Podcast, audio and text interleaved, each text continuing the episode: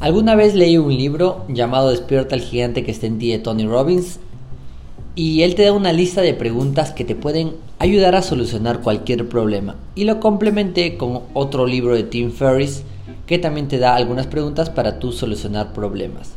Primera pregunta, ¿cuál es la parte positiva de este problema? Lo que hace esta pregunta es que te pone en un estado de que vas a verle la parte positiva al problema. Segunda pregunta, ¿qué no es perfecto todavía de esta situación? Esta pregunta te lleva a pensar en que algún momento será perfecta.